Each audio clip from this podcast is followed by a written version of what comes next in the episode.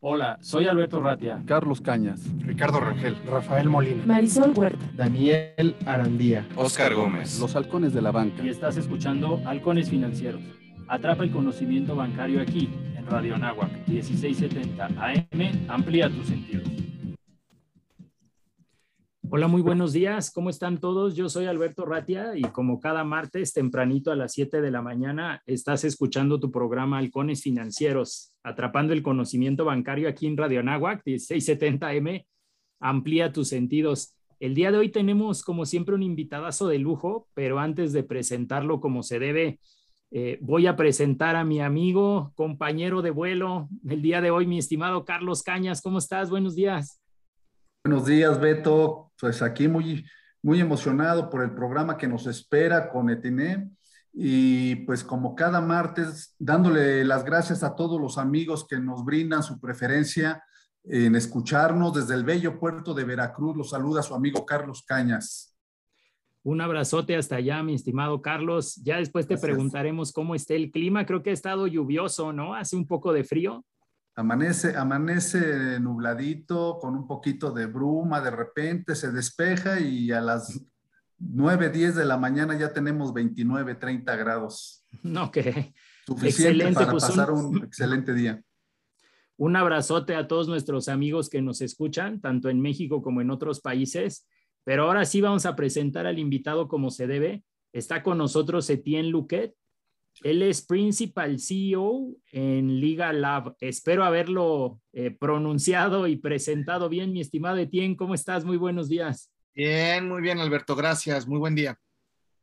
Oye, pues después de haber visto tu, tu, currículum profesional, la verdad es que este programa nos va a quedar corto. Nos podríamos echar cuatro o cinco programas seguidos, pero normalmente les pedimos a nuestros invitados que nos den un poquito de contexto y que nos platiquen cómo in iniciaron su vida profesional y cómo es que llegaron al día de hoy. Si estás de acuerdo, podemos empezar por ahí.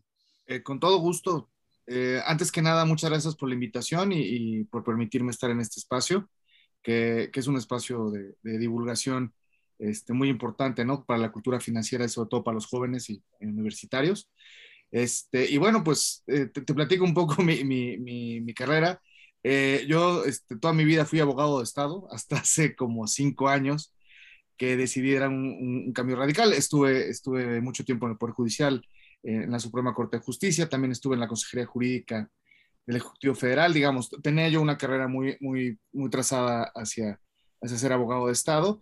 Y hace cinco años más o menos tuve, tuve un llamado a, la, a, la, iniciativa privada y en específico derivado este, de los movimientos que estaban dando eh, de aplicación de tecnologías al derecho, ¿no? Es decir, estaba viendo yo que estaban pasando muchas cosas, eh, que íbamos a tener en algún momento una aplicación eh, o una injerencia brutal de las tecnologías en el derecho y no solamente al nivel de decir que tienes eh, cierto tipo de cuestiones de derecho que se pueden llevar a través de, de, programas computacionales, sino realmente incluso la resolución de problemas jurídicos a través de, de, de tecnologías. Eh, al mismo tiempo fue cuando vino el primer boom de las criptomonedas, entonces, pues digamos, tuve un llamado hacia, hacia este lado este, y pues dejé de ser abogado de gobierno, me, me, reconvertí al sector privado y en el sector privado pues he estado tocando un poco eh, todas las cuestiones que tienen que ver de alguna manera con la intersección entre derecho y tecnologías, desde cuestiones eh, relacionadas con, con justicia y tecnología hasta propiamente el minado de criptomonedas, ¿no? Y, condiciones eh, regulatorias. Eh, obviamente en este periodo pasaron cosas muy interesantes como la aprobación de la ley FinTech, ¿no? Eh, la entrada en el mercado financiero de jugadores este, FinTech, ahora este, la entrada de jugadores cripto que están haciendo una competencia directa a, a, a, la FinTech incluso este, y están proponiendo un modelo de negocios distintos. Entonces digamos que eh, me, quise montar en algo que veía que iba a estar muy interesante y ha prometido estar muy interesante. Digo, también ha habido cosas que no funcionaron como, como se pensaba, pero, pero un poco la, la idea fue esta, ¿no? De, de, tener un perfil completamente abogado de Estado y querer hacer carrera ahí, este, decidí salirme y reconvertirme a Derecho, Tecnologías y Tecnologías Financieras. Gine, eh, pues Carlos Cañas, te saludo y te doy la bienvenida al programa. Estamos muy, muy emocionados, yo en lo particular por, por esta charla, porque pues te conozco, sé quién eres, eh, sabía que existías, pero no había tenido la oportunidad de, conversar contigo y estar tan cerca de ti. Sabía que, habías participado estrechamente con, el Poder Judicial, la Suprema Corte y como tú bien dices en, la Consejería. Y, y, me llama mucho la atención en qué momento o cómo te surge esa, esa inquietud de transformarte de algo pues déjame decirlo, yo desde afuera, que no he estado en el Poder Judicial, pero se me hace un tanto radical estar en el Poder Judicial y con un chip y una forma de pensamiento estructurado para analizar las, necesidades del, gubernamentales, de, los particulares con su relación con el gobierno, y de repente un día dice, ¿sabes qué? Me gustó eh, ser abogado o tengo ganas de incursionar en la abogacía de la tecnología, de ahora de, de, los temas novedosos que nos están eh, involucrando en, en, en, los la transformación financiera, económica y cultural del, del, mundo, ¿no? Para las nuevas tecnologías. ¿Qué, ¿Qué pasó? Platícanos un poquito para que los radioescuchas nos nos conozcan parte de, esa, de esa transformación que tuviste y, lo conozcamos todos. Claro que sí. antes que nada, Carlos, muchas gracias por tus palabras. Este, eh, de nuevo cuenta, un gusto estar aquí con ustedes y, bueno, pues la verdad me, siento halagado de, pues, del interés que, que, ustedes tienen en, mi trayectoria. De nueva cuenta, un honor estar aquí con, con ustedes. Eh, a ver, eh, la, la, verdad, normalmente, este, digamos, la, biografía podría decir, ¿no? Eh, hubo un momento de epifanía, ¿no? Tipo Newton, cuando le cae una, manzana, y dices, en este momento es cuando yo ya decidí. Eh, pero no, es una cosa muy gradual.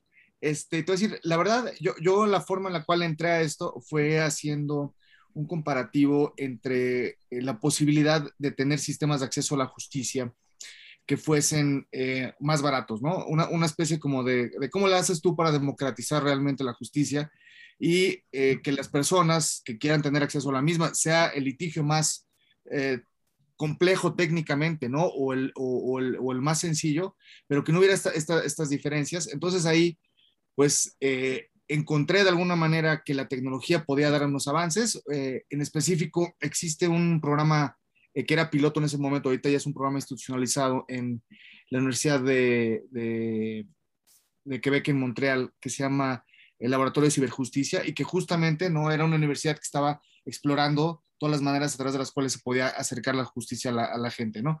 Este, de ahí, pues la verdad, este, me salió la idea de hacer una app que de alguna manera fuera una app, digo, es una relativamente sencilla, la verdad, no, no, no tiene mayor, mayor cuestión, pero obviamente conlleva un trabajo sobre todo de, hacer árboles de decisiones, ¿no? Y, de, plantar escenarios, pero eh, hice una app que trataba de, replicar esta facilidad de tener acceso a la justicia. Es decir, eh, el, problema por el cual tenemos un déficit de Estado de Derecho en este país, primero es porque la gente no sabe ¿no? qué es lo que lo regula y cómo lo regula, entonces la tecnología te permite acercar a la gente a esto.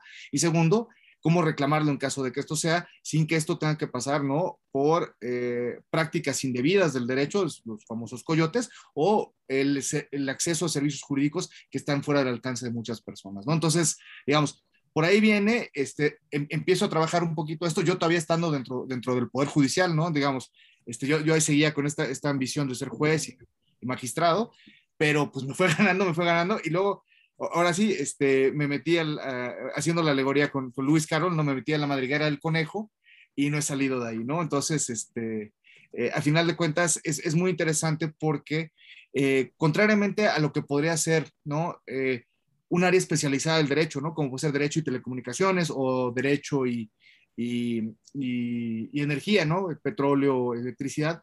Lo que es la intersección de derecho y tecnología me parece que va mucho más allá, porque no solamente es cómo el derecho regula la tecnología, ¿no? Que podemos hablar de esto, también es un tema interesantísimo y que la verdad todavía no hay especialización suficiente en este país, ¿no? Pero por ejemplo es cómo regulas tú a tecnologías como Google, ¿no? O eh, cómo haces tú para que una este, empresa de, de, de, este calibre pague impuestos, digamos.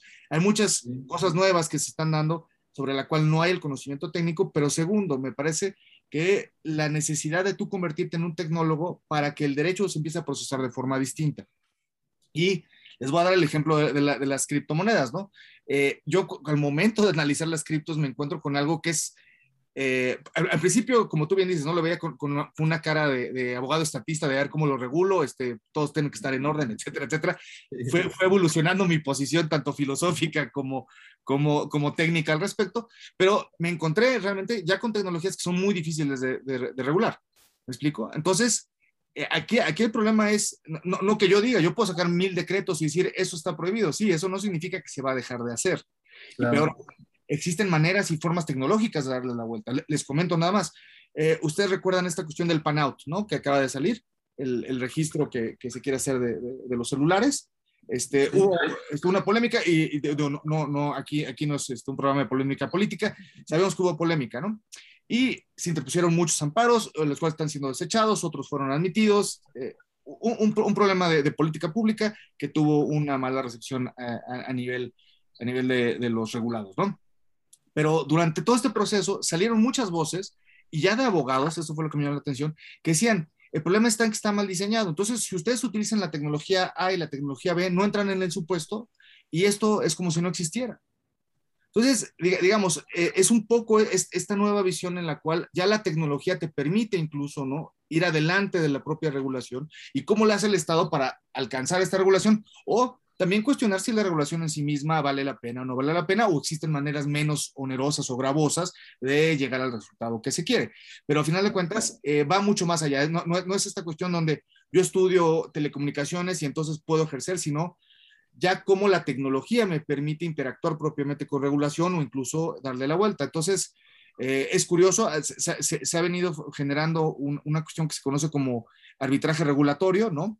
Ustedes seguro estarán familiarizados con el término. Es una cuestión que se dio en los años 80 con los contratos de swap en, en, la bolsa, en, en los, este, en los exchanges en Estados Unidos, donde justamente lo que te permitía es comprar una posición inversa y tú con esto le dabas la vuelta a la regulación. Entonces, digamos, tú no podías comprar cierto tipo de, de acciones, hacías un contrato de swap y este, este te permitía tener este, una entrada en la posición de, de, la otra forma. Digamos que estamos viviendo lo mismo, pero con tecnologías. Entonces, eh, es, es, interesantísimo y además, eh, les digo, eh, no solamente, y si, quieren, tenemos eso después, pero también la problemática cultural que yo he visto con, con, abogados, ¿no? A veces yo en Twitter me llevo unos regaños espantosos de abogados que me dicen, eso no se dice, usted es un hereje, ¿no? Digo, bueno, sí, no dudo que lo, que lo sea, pero eso no quita que la tecnología ya está, eso no quita que, estas cosas son, ¿no? Entonces, digamos, eso sería un poco más, más o menos la, el aterrizaje.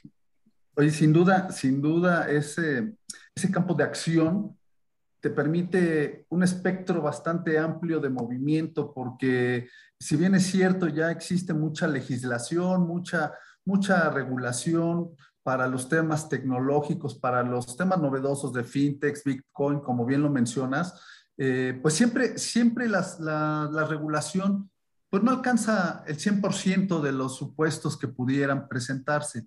Entonces, pues una legislación, entre más amplia es, pues tiende, tiende a, ser, a tener más lagunas, más espacios donde se puede trabajar. Qué bueno que tú trabajas en esos espacios positivamente, porque otros buscan esos espacios para darle la vuelta a la ley y ver cómo, se la brincan.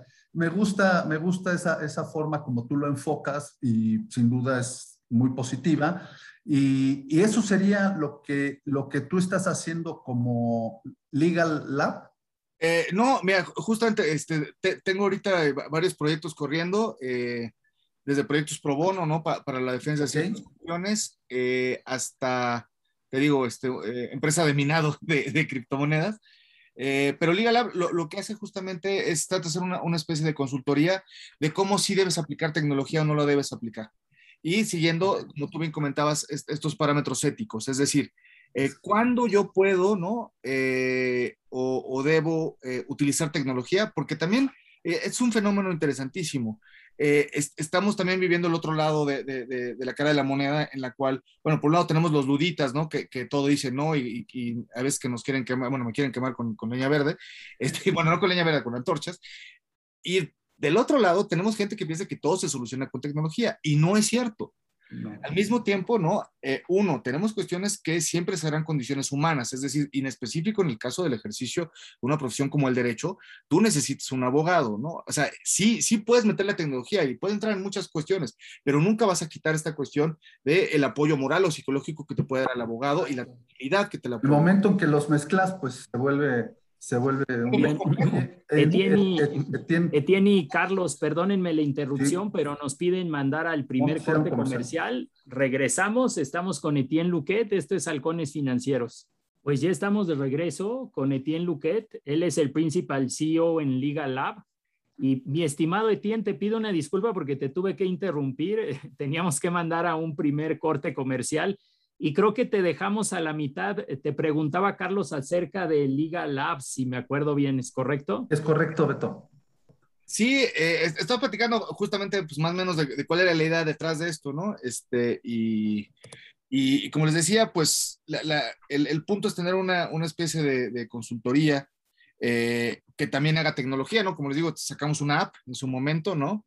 Este, curiosamente eh, nos fue bien, pero no, tuvo el, alcance que hubiésemos querido. No sé si esto se debe también a un problema de publicidad, pero es curioso, ¿no? Este, y además es una app gratuita en la cual tratábamos de, acercar el derecho a, los, a, las, personas, pero no, no tuvo el, el, punto que queríamos. El modelo de negocios tal vez estaba mal, entonces ahí también hay que reconocer las limitaciones propias, ¿no? Uno es abogado, no puede ser tampoco administrador, ni, ni financiero, ni, ni desarrollador al mismo tiempo.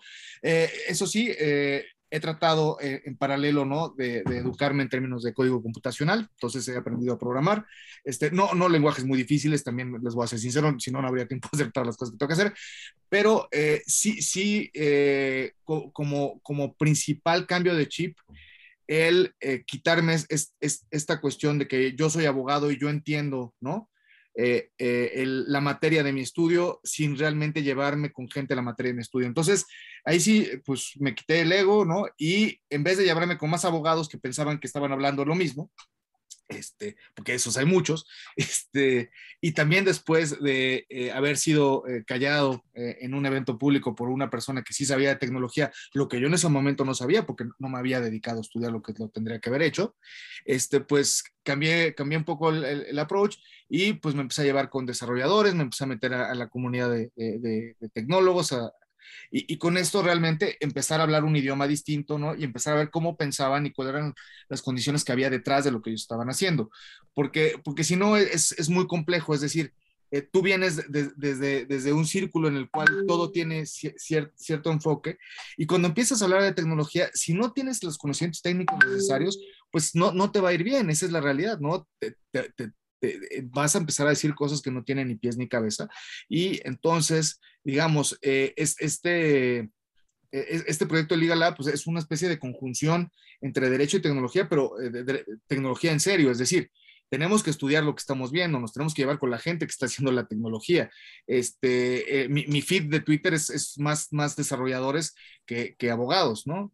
¿Por qué? Porque pues al final de cuentas ahí es donde, donde yo estoy. Entonces, eh, es, ha, sido un viaje muy interesante porque cambio, eh, cambio de cultura, ¿no? Incluso de la forma en la cual hablo, en la, forma en la cual me relaciono con ciertas personas, sin perder este bagaje jurídico, ¿no? Pues es una cosa que he hecho toda la vida y, siempre soy y seré abogado, pero eh, sí, sí representó un, cambio brutal, ¿no? Entonces, eh, en este sentido, me parece que el, punto está en cómo, cómo te concibes a ti mismo. Ya, no es propiamente el abogado de tecnologías, ¿no? O, el tecnocurista, sino simplemente tú te conviertes en un abogado que, que, es, que es tecnólogo, ¿no? Y sin que además todavía tengas el conocimiento técnico suficiente para decirte tecnólogo, porque pues, ya estando de cerca con ellos, todos los días hay cambios, ¿no? E, es una cuestión muy, muy interesante porque estás frente, frente a profesiones, eh, sobre todo los desarrolladores, los devs, son profesiones que todo el día cambian. Es decir, no hay nada, nada escrito en, en, piedra. A eso se dedican justamente, escribir todo el día y cambiar y cambiar y cambiar. Y hacer actualizaciones y actualizaciones y actualizaciones. Y tú como abogado lo que quieres es una ley que no te la cambie, ¿no? Porque qué flojera aprenderte todo lo que te habías aprendido, etcétera, etcétera. Entonces, es, es, es muy interesante porque es el choque de dos mundos pero eh, digamos, eh, tratando de, llevarlo a, una cuestión aterrizada. Y segundo, eh, digamos, es, es, es, un proyecto en el cual yo he intentado, como les decía, de evitar utilizar la tecnología para cualquier cosa, ¿no? Hay cuestiones en las cuales tú no necesitas la tecnología, tú lo que necesitas es una herramienta como WhatsApp o, un mail y se acabó la discusión, no tienes que hacer una plataforma, no tienes que hacer una app, no tienes que meterle blockchain, ¿no? Digamos, eh, es esta, esta inflación de pensar que porque algo lleva tecnología en automático, es bueno por sí mismo, ¿no? O va a dar algún tipo de ventaja. Entonces, como, te, como les comentaba, esto está atado a la condición psicológica propiamente del derecho, en la cual muchos problemas tienen que ser tratados en persona, porque si no las personas no, no confían o, o, no tienen. Y yo creo que la lección que yo me llevé haciendo la app esta es esa, es decir, una cosa es tener un, algo que me responda rápido, una duda, digamos, una especie de Google jurídico especializado, pero okay. otra cosa es hablar con un abogado para yo contarle mi pena. Es decir, yo me he dado cuenta que los clientes lo que quieren es contarte su pena. Además de, de, de ponerte el problema jurídico, tú ya lo vas a sacar. Como, como, como un psicólogo, ¿no? Desahogarse. Ok. Tienes que desahogarte. Entonces, digamos, está muy interesante porque yo tenía esta idea eh, hace como cuatro años de hacer este, una tienda tipo Apple, ¿no? Que, que es una idea que, que, viene en un libro de, de, de Patrick Sunskin, que habla sobre el futuro de los abogados, ¿no? Y él dice, lo que vas a tener es una tienda Apple, imagínate, ¿no? Muy bonita, toda en blanco, súper este, super diseño, donde tú llegas y hay una pantalla, ¿no? Y toda la pantalla le, le, picas y dice, ¿cuál es tu problema, no? Y mi problema es tal, ¿no? Y vas a tener entonces una máquina, un robot que te va a resolver el problema en ese momento. Yo creo que este modelo no funciona, simple y sencillamente porque la gente no se metería, porque no hay nadie que agarre y le dé un abrazo o le dé la mano o que escuche una voz humana en la cual se refleje propiamente el problema que él tiene. Porque digo, pa para ti es al final de cuentas una cuestión que tienes que procesar como un problema. Para el otro es una carga psicológica y es una pena. Entonces, digamos, ¿cómo sustituyes tú estas condiciones psicológicas en una condición tecnológica? Muy difícil, ¿no? Entonces, digamos, eh, eh, lo, lo, lo, lo, que, lo que se trata de hacer es, es, es de ver dónde sí puedes meter tecnología, dónde no puedes meter tecnología y que además esto realmente tenga un impacto eh, benéfico, que es también uno, uno, de los problemas que hemos visto, eh, por ejemplo, en el desarrollo de tecnologías en gobierno. Eh, tú, tú, tienes, eh, y, y, es una idea, digamos, que parte de, de, la buena fe, ¿no? Pero tú tienes muchos planes de gobierno que lo que te dicen es, yo necesito este, un programa, ¿no? Entonces, en vez de salir y, y comprarle a X, ¿no? ellos deciden que lo van a hacer desde cero. Entonces, hacen un programa desde cero, pero una vez que terminan el programa, el programa no es compatible con nada más. ¿Me explico? Okay. Entonces, digamos, tú lo que tienes es una gran base de datos y un programa que funciona muy bien. La verdad, funciona muy bien. He visto casos, por ejemplo, en poderes judiciales locales, donde tienen unas, unos, unos juicios en línea o unos, unas bases de datos de procedimientos que llevan muy buenos, pero que no puedes llevar a ningún lugar. Entonces, digamos, esto no lo puedes subir al Poder Judicial de Federación, eh, no es compatible con otro tipo de, de, de, de, cuestiones. Entonces, digamos, es tecnología que además eh, tiene esta maldición que es la de no te puedes deshacer de los tecnólogos que te lo hicieron. Es decir, tú necesitas al programador que te lo programó durante 50 años o 60 años o 70 años, porque pues cada vez que haya algún bug, algún problema, pues tienes que traer al que sabe, porque tú traes a, alguien nuevo, pues no vas a saber cómo hacerlo. Entonces, si, si se dan cuenta, eh, digamos, eh, es, es, es, tiene muchas aristas esto, ¿no? no es nada más este, el Poder Judicial se quiere innovar y vamos a poner tecnología porque queremos poner tecnología, sino es realmente le vas a meter millones de pesos a algo que el día de mañana nadie va a utilizar, por más bonito que esté hecho. Y por último, y esta es una cuestión interesantísima, eh, tratando de llevar tecnología a despachos, es la reticencia del abogado a la tecnología, ¿no? El abogado no quiere, el abogado está hecho a hacer sus cosas de cierta manera y como le funcionan, es decir, porque es cierto, el abogado te dice, oiga, yo nunca he perdido un término, ¿no? Yo siempre he entregado mis contratos, yo, yo, yo no tengo un problema, ¿por qué me pone usted una máquina a vigilarme, ¿no? ¿Y por qué tengo entonces yo que darle cuentas a la máquina? Yo, no, es que esto va a servir, este, incluso, eh, se los digo, ya con, con, inteligencia artificial, ¿no? Despachos que querían montar una especie de inteligencia artificial con sus propios contratos y sus, pro, y sus propios criterios, los abogados decían, no, no, no, no, no, digo, pero es que por favor suba su documento. No, ¿para qué lo subo? No, no, no.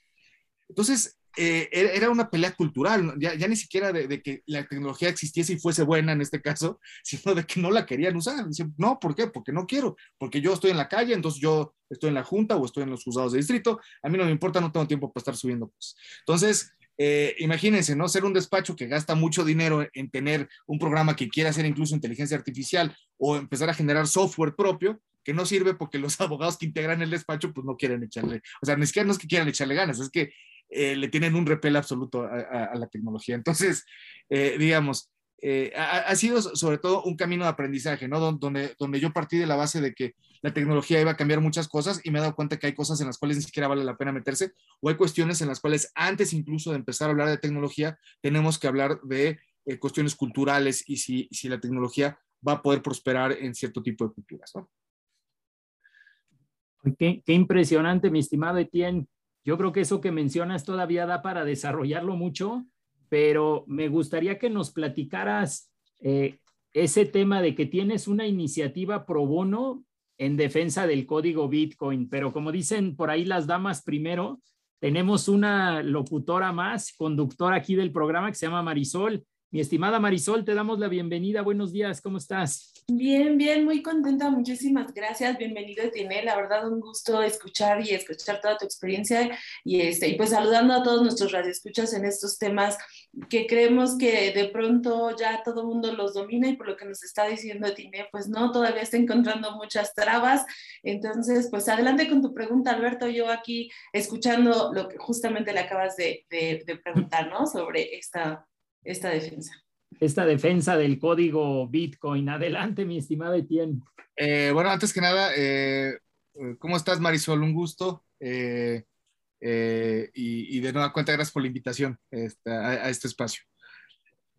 a ver, esto está, muy interesante porque les platico un poco cómo, viene, ¿no? la tecnología blockchain, que además ya está en boca de todos y me parece que además seguirá porque tiene muchas aplicaciones prácticas, nace del código Bitcoin, ¿no? Es, una cuestión eh, hecha por, por punks, ¿no? Punks que sabían hacer código, que dicen, estamos hartos del dinero actual, vamos a hacer un dinero nosotros mismos.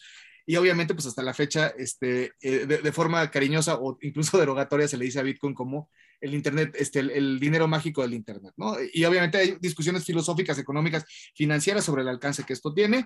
Digamos, ustedes también lo saben, ¿no? Eh, ya hay, un camino hacia la institucionalización del Bitcoin, ¿no? Tenemos ETFs, eh, futuros ETFs, ya tenemos empresas que lo tienen en tesorería, como puede ser Tesla o, MicroStrategy. Incluso ya tenemos también eh, eh, bancos ¿no? de inversión que, tienen o permiten acceso a, este tipo de, productos financieros. Este, pero el, punto no es ese, ¿no? El Bitcoin empieza propiamente como un código abierto, solamente eh, con licencia MIT, sobre el cual eh, no hay, digamos, ningún tipo de pretensión sobre su propiedad o la existencia de alguna condición de propiedad intelectual. En este caso, la persona que lo hizo, que se autodenomina a sí mismo Satoshi Nakamoto, agarró, ¿no? Subió el código, ¿no? Y dijo, se va a implementar y esto es de todos. Al grado, por ejemplo, y es una cuestión técnica interesante, de que muchas eh, criptomonedas que ustedes conocen, como puede ser Litecoin o incluso Dogecoin, ¿no? Derivan del código Bitcoin. Lo único que hicieron es que copiaron el mismo código, lo pegaron, le cambiaron ahí dos, tres cosillas, ¿no? Por ejemplo, en el caso de Dogecoin le quitan el cap de 21 millones, este, en el caso de Litecoin eh, una, una, cuestión de, función sobre, sobre bloques, eh, pero a final de cuentas es, es una cuestión de, que el código ahí está y el código se, se, repite a sí mismo. Y esto tiene además una condición específica sobre el funcionamiento mismo de lo que se quiere que sea una, una, una criptomoneda. Una criptomoneda literal es un registro contable que es descentralizado. ¿Y cómo lo descentralizas? A través de que varias computadoras corran propiamente un nodo específico en el cual validen las operaciones que están siendo hechas en esta contabilidad. Eso, eso es todo. ¿Por qué es descentralizado? Porque pues yo tengo la posibilidad de bajar el código y correrlo en mi computadora, ¿no? Entonces, digamos, entre, entre más nodos corran, corren esto, pues más seguro es. Eh, es más difícil atacarlo, eh, susceptible a, ser, susceptible de, un ataque por, por este, de un ciberataque. Eh, en este sentido, eh, no, no, es que no se pueda, sino que sale muy caro, es decir, el poder computacional que tú requieres para contrarrestar el poder computacional que está siendo utilizado por todas estas computadoras, pues es, es astronómico y justamente te da una seguridad que no tienes con otras condiciones. En, en ese sentido, se dice que eh, realmente eh, vale la pena este tipo de, de, de, cuestiones, porque al final de cuentas otorgan un, un registro seguro de, transacciones, ¿no? Ustedes lo saben, incluso la problemática que ha habido eh, y, creciente, ¿no? De ciberataques a bancos, ¿no? Y sobre todo ciberataques a bancos, no tanto en, la parte enfocada a una condición financiera, sino una cuestión de eh, los honeypots, ¿no? Estos, eh, así, así se le denomina, estos grandes tarros de, miel que son los datos que tienen de los clientes, sobre todo con biométricos. Entonces, porque al final de cuentas, pues este tipo de ciberataques no solamente es una cuestión que va enfocada a quitar dinero, sino puede ir enfocada a quitar información, ¿no? Y los bancos son grandes centros de información. Entonces, digamos, hay ahí incluso una cuestión en la cual esta tecnología garantiza que este tipo de cuestiones no pasen porque simple y sencillamente es muy complicado hacer un ciberataque. Eh, con todo esto, este, digamos, a final de cuentas, pues la idea es tener código que se, que, se replica. Si tú haces, y aquí es donde viene la pregunta, eh, un código que de alguna manera tuviese algún tipo de protección intelectual, pues justamente no habría ningún incentivo para que las personas bajaran este código y lo corrieran en sus computadoras. ¿Están ustedes de acuerdo? Digamos, es, es un contrasentido, ¿no? Hacer todo esto para hacer un, un, una gran, un gran Internet ¿no? Que corren computadoras de todo el mundo. Este, digamos, aquí me gusta la analogía con Skynet, ¿no? La razón por la cual en Terminator Skynet nunca puede ser apagado es porque tienes muchas computadoras corriendo. Y aquí viene la pregunta que hacíamos hace rato. ¿Ustedes pueden apagar Bitcoin? Pues mientras tengas dos computadoras corriendo no lo puedes apagar. Es, imposible, me explico. Hay condiciones tecnológicas muy interesantes. Con esto en, en, en, en consideración, eh, resulta que eh, alguien que se llama Craig Wright vino y dijo que él era el dueño de Bitcoin y que pues, había arrepentido de haberlo hecho público y que entonces eh, lo, lo, llevó a corte.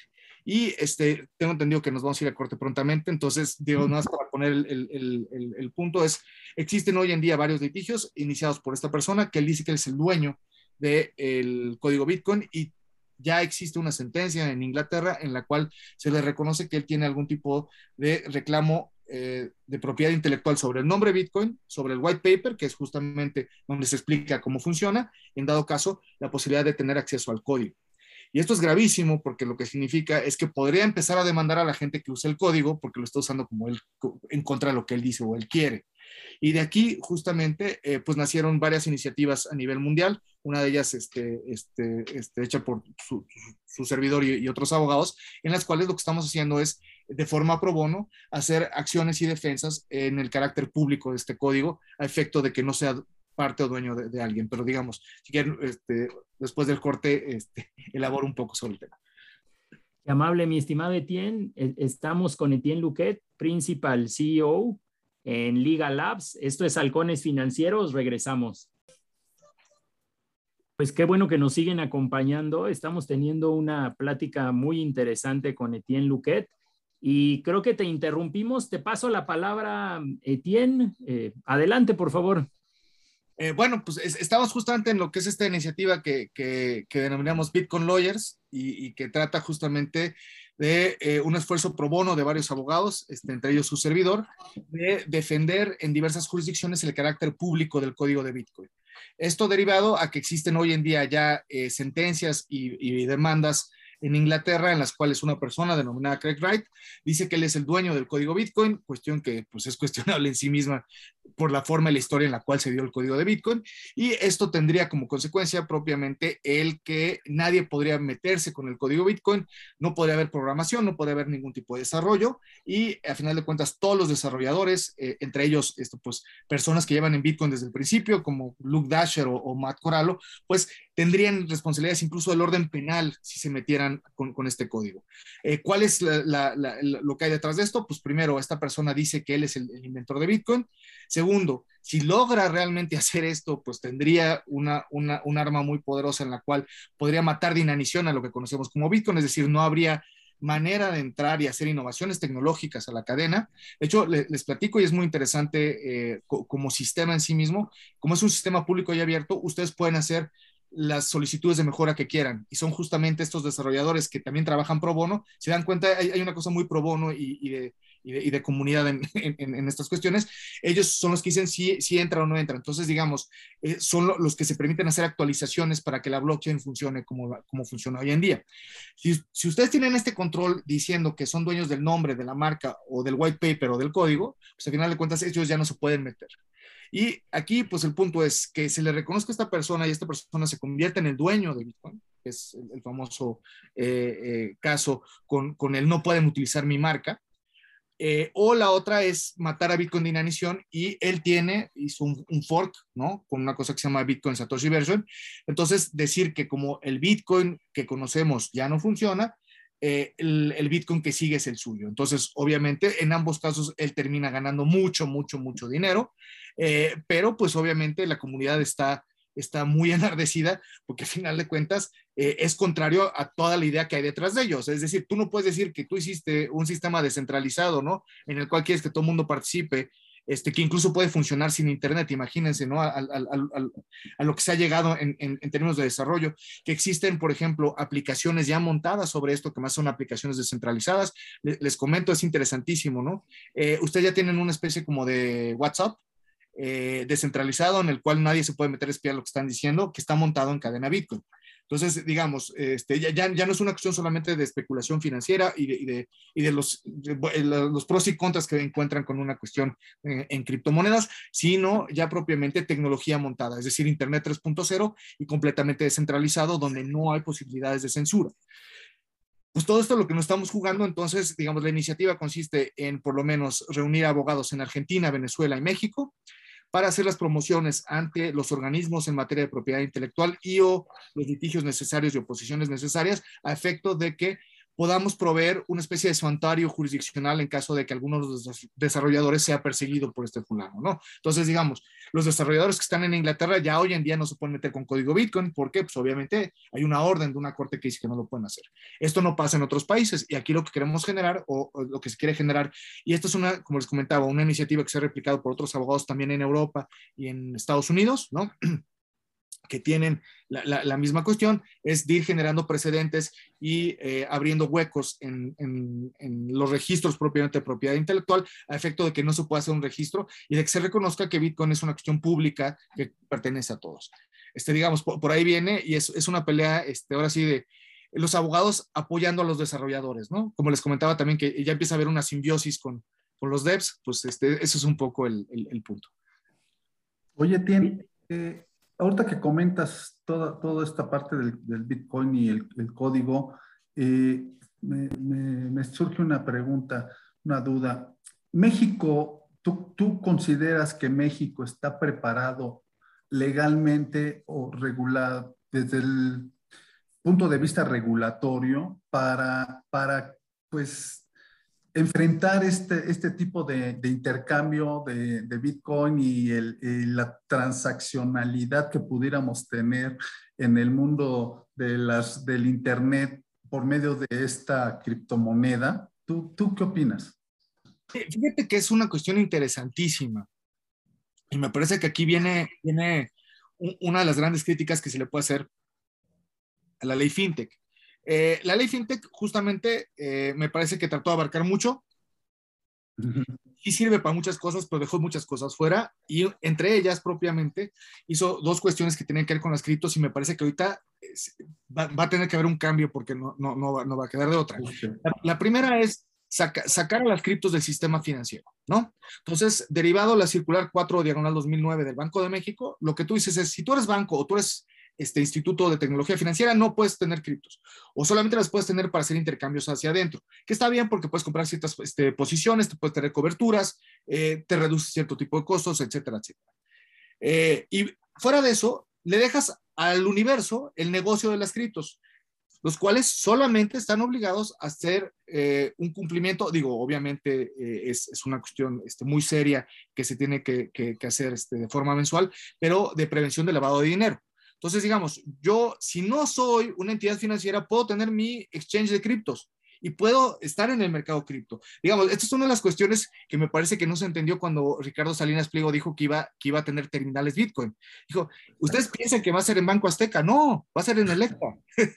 Porque justamente la regulación me impide tenerlas en Banco Azteca, efectivamente, pero no me impide tenerlas como un retailer que tenga una, terminal de, de pago en criptomoneda. Entonces, Digo, siempre y cuando, como les comentaba, cumpla, cumpla a cabalidad con, las cuestiones de, de, prevención del lavado de dinero.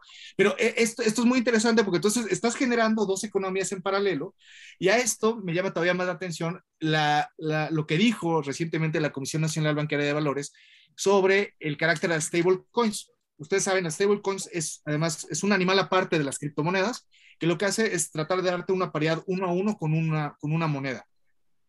El peso, el dólar, el, euro, ¿no? Entonces, tú lo que tienes, por ejemplo, es este, monedas como Tether, DAI, eh, que, de alguna manera lo que hacen es hacerte el uno a uno. Y es muy interesante lo que dice la, Comisión Nacional de de Valores, y esto también se debate en Estados Unidos está a nivel de la SEC y el Tesoro, es si esto no representa en sí mismo una actividad de captación bancaria. ¿Por qué? Porque yo te estoy diciendo, a ver, dame un peso, ¿no? Y yo te doy el valor simbólico de un peso como, como una cuenta, el cual tú puedes redimir de forma posterior. Pues esto pareciera efectivamente que lo que estás haciendo es, es, sustituyendo a la banca, cuestión que además ustedes saben está extremadamente regulada en nuestro país. La ley de instituciones de crédito es muy clara al respecto. Necesitas una autorización para ejercer este tipo de atribuciones, si no, este, estás cometiendo un delito y además incluso ustedes lo saben, no puedes usar cierto tipo de denominaciones. Es una cuestión extremadamente regulada, derivado tanto de nuestra historia financiera como de buenas prácticas internacionales, ¿no? Entonces, en ese sentido, yo creo que nuestro país, eh, por lo menos en esta cuestión de regulación financiera, es, es muy sólida, ¿no? ¿Qué, ¿Qué, es lo que pasa? Que, que a final de cuentas, me parece que lo que están diciendo es que ahí está la entrada al negocio cripto para los bancos. Me explico, lo que está diciendo es, ah, o sea, Aquí ya tienes una manera de hacer un puente y solamente los bancos lo pueden hacer. Entonces, digamos, están tratando de reabrir por ahí lo que cerraron por el otro lado.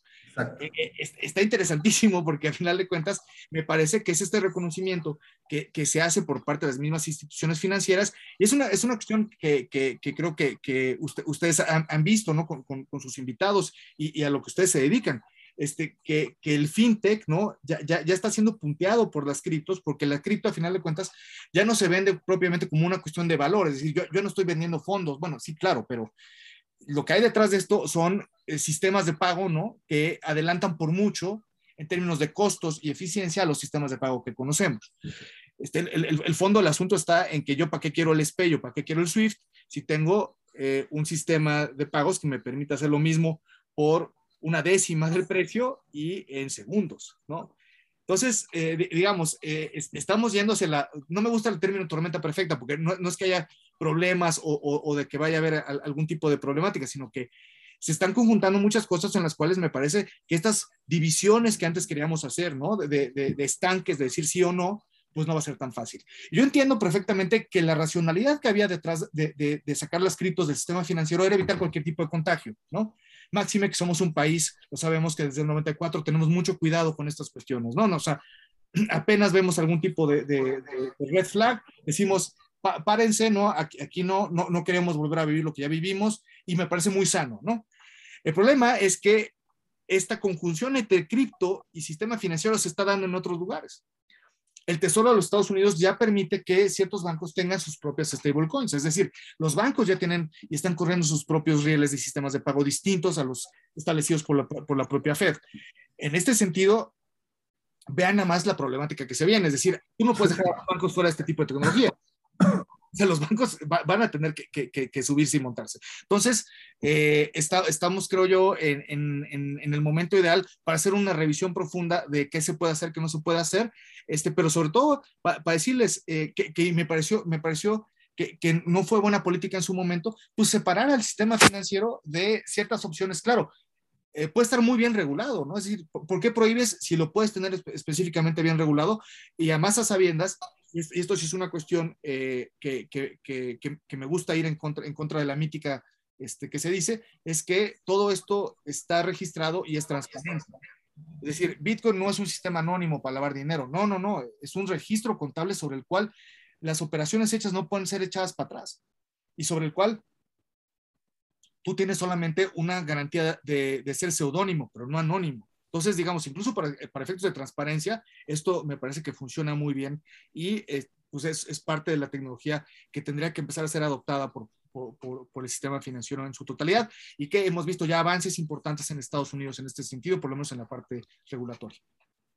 Y tiene yo una pregunta, ¿qué ejemplo nos daría El Salvador en este sentido? Que, que bueno, que es la, el primer país, entiendo que, que, lo ha tomado, no sé si de los primeros, eh, ¿qué ejemplo nos podría dar a México y al mundo quizá eh, de, de, de, la forma de utilizar el, el, Bitcoin, por lo que nos estás diciendo? Y que además, pues la verdad nos estás aclarando, en mi caso, muchos puntos y diferencias, ¿no? Entre, entre cómo poder entrar a, a ese mercado. Eh, mira, lo de El Salvador sí me parece que es un hito, puesto que es el primero que le da curso legal propiamente a las criptomonedas. Aquí siempre hemos tenido, ya independiente de, si los bancos entran o no entran, hemos tenido mucho cuidado en decir que, el, que el, Bitcoin y similares son activos digitales y nunca hacer un comparativo como si fuera moneda. El Salvador dice, no, sí es moneda y solamente, no solamente eso, es moneda que tiene curso legal en mi país. Es decir, yo puedo llegar a El Salvador y nadie se puede negar a recibir Bitcoin a efecto de ser pagado. Lo mismo que, que, que lo que dice aquí la ley monetaria, ¿no? Es decir, tú aquí te, liberas de cualquier tipo de, obligación pagando en pesos, ¿no? Claramente, tú puedes convertir cierta divisa a pesos y posteriormente pagar en pesos, pero al final de cuentas tiene esta condición de poder liberatorio. El Salvador ya le dio la condición de poder liberatorio. Esto genera dos cuestiones muy interesantes. La primera es que de conformidad a la Carta del Banco Mundial, en automático Bitcoin pareciera que se convierte en divisa. ¿Por qué? Porque la Carta del Banco Mundial te permite como país el solventar tus obligaciones en lo que tú consideras tu moneda de curso legal. Entonces, si tú ya estás subiendo esta moneda, pues pareciera entonces que el Bitcoin, de alguna manera, eh, ya le diste un, barniz, una patina de divisa. Cuestión que vendría a darle a la torre a muchas regulaciones que dicen, no, no es divisa, esto es, un activo, es una cosa distinta porque ustedes lo saben, incluso el tratamiento en, impuestos es distinto. Un activo se trata como si fuera una acción o un bien mueble, un bien inmueble. Eh, eh, una moneda es otra cuestión. Una moneda, ustedes no les ponen un impuesto por tener una cuenta de banco. Vean nada más la diferencia, ¿no? Es, una, imagínense que ustedes tienen una cuenta de banco que se va inflando con el tiempo. Digamos, el, el, Salvador, para la gente que, que, le quiera apostar a esto, abrió el paraíso. Si yo voy y tengo una cuenta Bitcoin allá y mi Bitcoin pasa de 5 a 7 o de 5 a 10, no voy a pagar un peso de impuesto. Vean nada más el, el, el diferencial que esto genera. Y regresamos a lo mismo pareciera entonces que El Salvador se convierte en una especie de Suiza regulatoria en la cual todos los negocios Bitcoin y los negocios cripto van a migrar. Eh, digamos, es muy interesante, digamos, quien, cree en la apuesta, obviamente, ¿no? Y, no, no, no, no, reconozco que esto está lleno de asegúnes y, críticos y, personas que no creen en esto, pero habiéndole ya apostado, lo apostaron todo y lo apostaron bien, me parece, ¿no? Porque al final de cuentas te vas a empezar a llenar de gente que lo que te dice, pues aquí tengo mi cuenta Bitcoin, yo para qué me quedo con mis Bitcoins, ¿no? En, Estados Unidos o en México, en las cuales además el tratamiento fiscal no es claro, eh, en el caso de Estados Unidos sí es claro y es un tratamiento que se hace justamente por cada transacción. Entonces, vean, vean lo, que genera. Como en Estados Unidos tienes que pagar impuesto cada vez que haces una transacción con tus criptos, se generan bancos criptos en los cuales tú dejas tu cripto de garantía y te dan dinero, y entonces así ya no tienes que gastar tu cripto y entonces no estás generando el evento impositivo. Digamos, ya, ya es una cuestión que, que, que, tiene un efecto de cascada, ¿no? Hacia, hacia abajo y que pues, me, hace, me hace pensar que, que ya, ya el, el la, la, cómo, cómo se, se, están relacionando eh, el sistema financiero y el sistema de criptomonedas, pues eh, hace, hace claro que, que, que, va a haber cambios ¿no? radicales en, cómo funciona.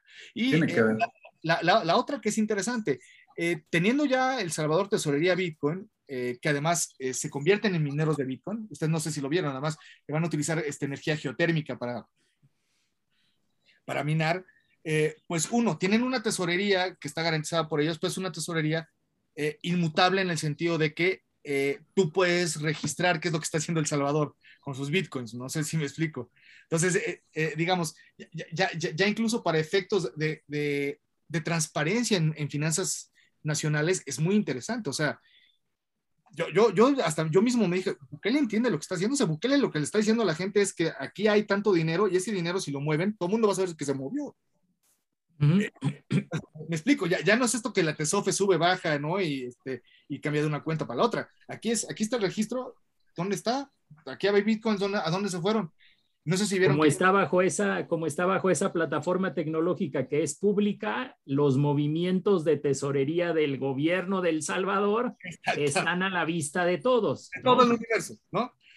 Eh, digamos, eh, yo no sé si regreso al mismo, midieron exactamente lo que estaban haciendo, ¿no? Pero me, me, parece que los cambios son, son, son este, fenomenales. De hecho, su servidor va a ir a El Salvador porque quiero ir a ver qué, qué está pasando, ¿no? O sea, me interesa mucho, es, e, e, es, es realmente un hito en, la historia mundial. Es, y, y no, no, sé si va a acabar bien, ¿no? tampoco esto significa que, que, que las prácticas este, democráticas en El Salvador sean las mejores o que haya algún tipo de, de, de respaldo a las mismas, pero, pero fue, fue, fue muy atrevido. Eso, eso, lo tenemos que reconocer, ¿no? Y si le sale la jugada, pues le saldrá muy bien. Y si no, pues pues, Alguien tiene que ser pionero en esta carrera. Sí, sí, sí. Y, la verdad, este, también esto es una cuestión. eh, aquí entre nos, bueno, no aquí entre nos, pero en la comunidad se sabe.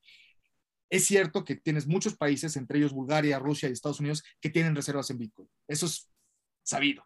O sea, ya saben, entre que son peras son manzanas, agarraron y dijeron, bueno, pues vamos a tener tantito por acá, no va a ser el día que el día de mañana sea necesario tenerlas o no. Este, pero, por ejemplo, eh, dentro de todo lo que se dice, ¿no? Que, ya saben, esta cosa de se va a prohibir, se va a prohibir, se va a prohibir, pues todos los mineros que estaban en China, que China es la enésima vez que prohíbe y va, va, va a volver a, permitir, se fueron a Estados Unidos. Entonces, digamos, yo, yo no creo que un, un, un, un país que, que es, es, abierto a la inversión le está diciendo a todo mundo vengan y pongan sus minas aquí, vaya a desaparecerlo el día de mañana, ¿no? Digamos, hay una evolución hacia la institucionalización que me parece que es muy interesante.